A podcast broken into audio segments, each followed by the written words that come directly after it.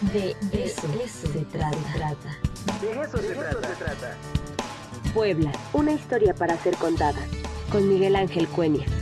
De eso se trata.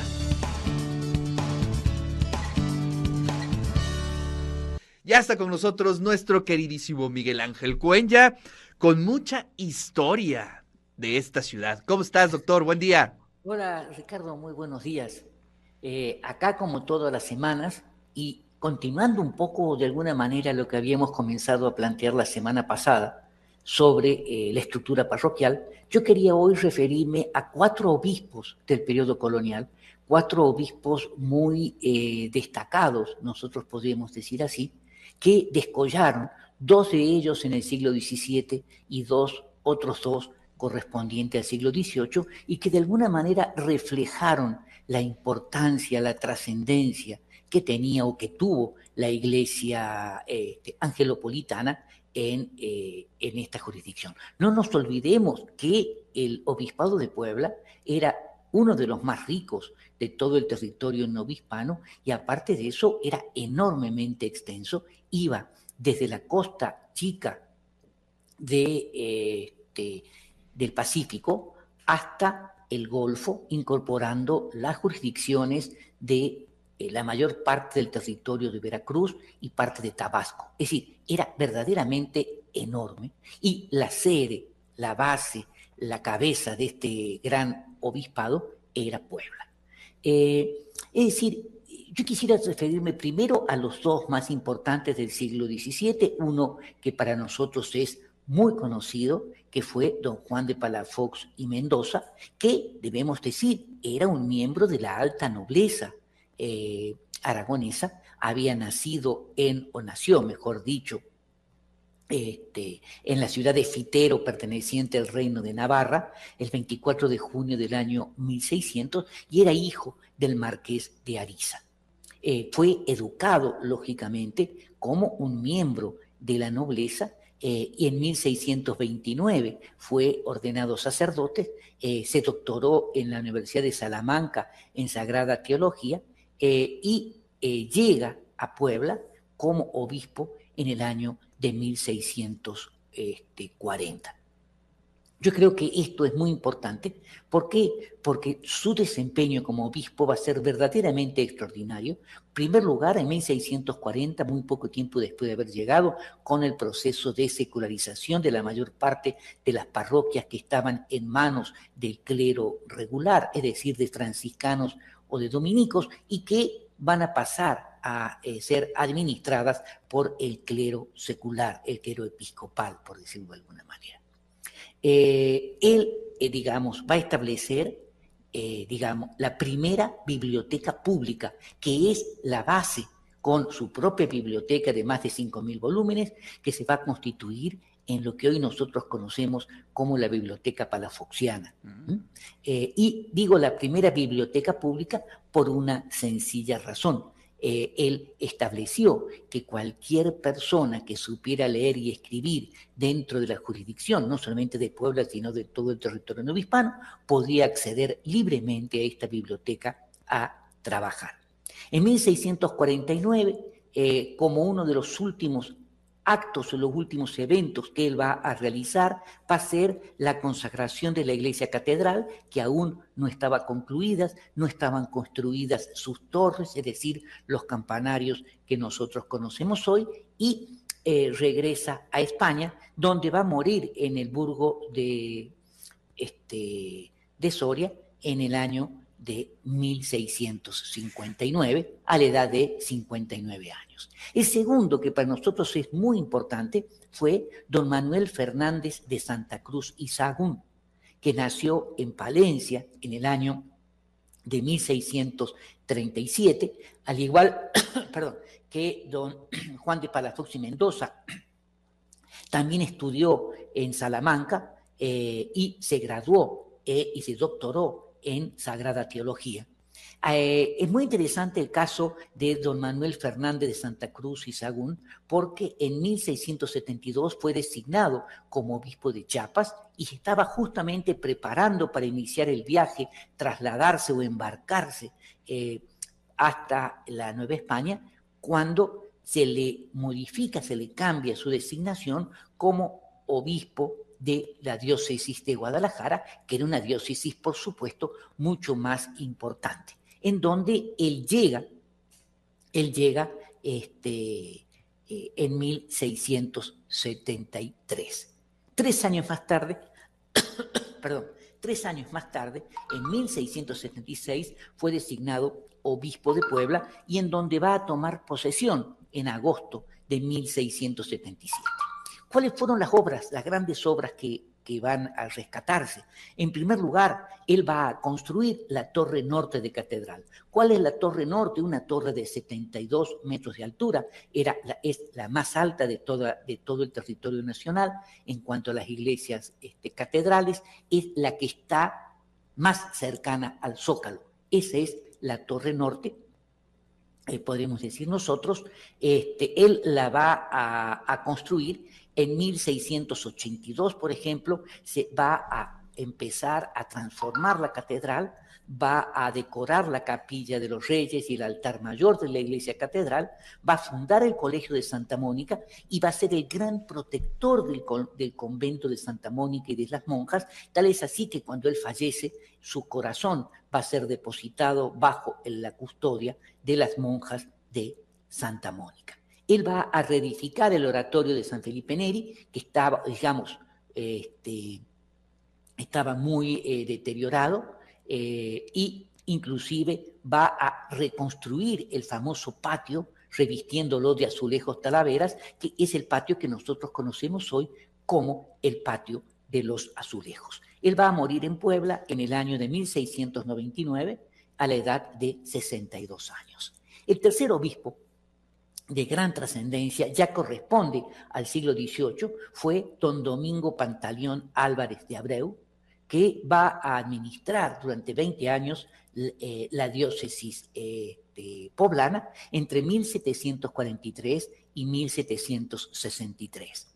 Él fue, podríamos decir, un obispo ilustrado, nació en las Islas Canarias en 1683, en 1737 fue designado obispo de la diócesis de Santo Domingo y en 1743 fue trasladado a la ciudad de Puebla, que era verdaderamente un enorme honor para estos obispos. Construyó templos, construyó escuelas, amplió significativamente la biblioteca fundada por Palafox y Mendoza, edificó el colegio de San Pantaleón, ¿eh? y era uno de los eh, obispos o de los prelados de mayor prestigio y de mayor reconocimiento de la Nueva España. Falleció a la edad de 80 años en la ciudad de Puebla en el año de 1763.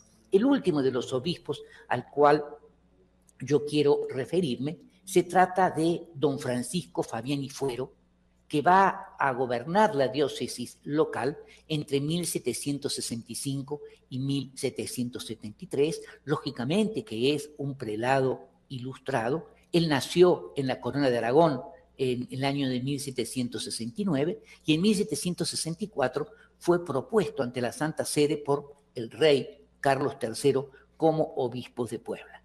Eh, claro, nosotros tenemos mucha referencia de este obispo porque participó activamente en la expulsión de los jesuitas, un poco eh, respetando el acuerdo o la decisión, la real ordenanza de Carlos III, que así lo establecía, la expulsión de los jesuitas en el año de 1767.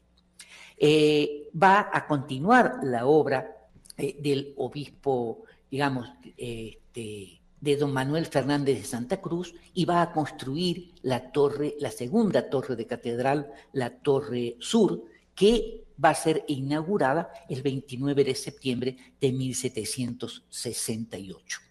Eh, claro, la importancia, la trascendencia de él lo lleva a que fuera promovido como arzobispo de la ciudad de Valencia, eh, en donde va a fallecer en la, perdón, fue promovido en 1773 como arzobispo de la ciudad de Valencia, en donde va a fallecer en el año de 1803 a la edad de 80 años. Digamos, esto nos muestra a nosotros de alguna manera que la, eh, el obispado de Puebla que era de enorme importancia, era uno de los obispados más ricos del territorio eh, novohispano, en donde se recolectaba la mayor parte de la cuarta episcopal, la mayor parte de los diezmos, y de alguna manera eso le permitía desarrollar e impulsar una serie de actividades eh, de apoyo social, de apoyo cultural y de impulso del culto eh, en grandes proporciones o en mucha mayor presencia que en otras eh, jurisdicciones. Esto también refleja que más allá de que si la ciudad estaba en crisis o no en crisis en el siglo XVIII, siguió teniendo una presencia y una fuerza verdaderamente extraordinaria. Eso es lo que yo tenía para platicarles el día de hoy.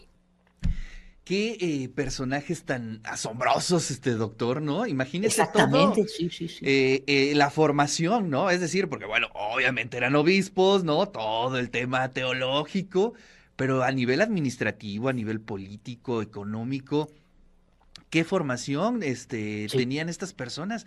Me, me, me salta mucho a la vista también los años que viven.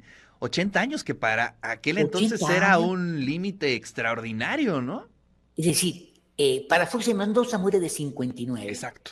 Eh, Manuel Fernández de Santa Cruz muere de 62. Y los dos obispos del siglo XVIII de 80. Quiere decir que habían mejorado las condiciones de vida.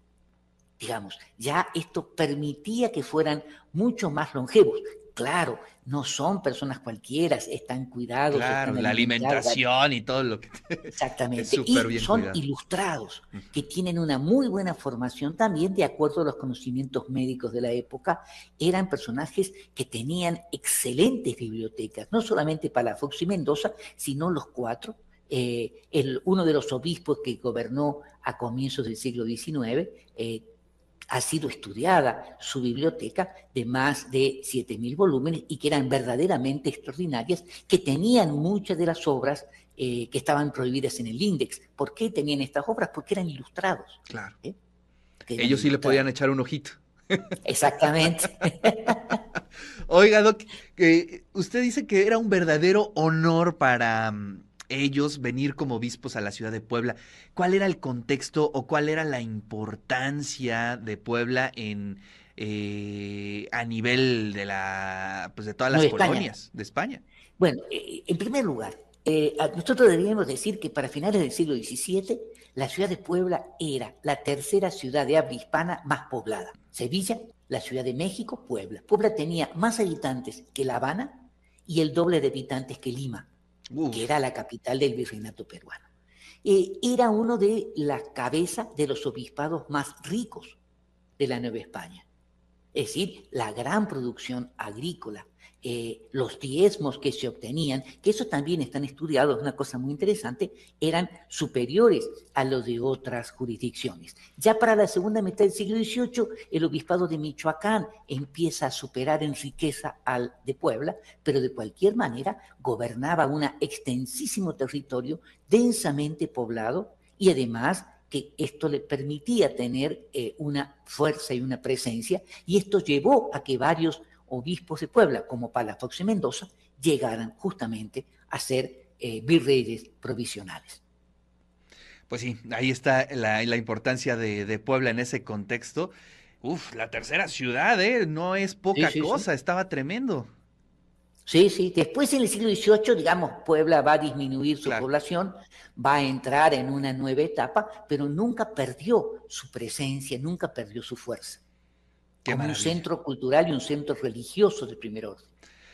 Pero eh, la verdad es que, pues, cómo se extrañan, ¿no? Esos eh, gobernantes, ¿no? Con ese tipo de formación y con ese tipo de perspectivas, ¿no? Algunos eran muy duros, ¿eh? Bueno, Fabián y Fuero, cuando vino la expulsión de los jesuitas, fue uno de los que eh, organizó, apoyando al virrey y al arzobispo de la Ciudad de México, la expulsión de los jesuitas. Es decir, no cabe la menor duda. Él después iba a hacer cargo de los colegios que dejan los jesuitas para que eh, los estudiantes no se vieran tan perjudicados, pero de cualquier manera era, de acuerdo a la línea de Carlos III, eran muy obedientes, por decir así. Claro, la disciplina, desde ahí. La disciplina, por sobre todas las cosas, claro. Doctor, pues muchísimas gracias por compartir estas historias. Le mando un fuerte abrazo. Igualmente, Ricardo, muchísimas felicidades nuevamente y un fuerte abrazo. Pues ahí está la columna del doctor Miguel Ángel Cuenya, siempre bien interesante sobre la historia de Puebla. En esta ocasión estuvimos hablando ahí sobre algunos obispos, ¿no? Cuatro obispos destacados en la ciudad colonial. Eh, Juan de Palafox y Mendoza, Manuel Fernández de Santa Cruz, Pantaleón Álvarez Abreu y Francisco Fabián y Fuero. Son algunos de los que eh, charló el doctor Miguel Ángel Cuenya.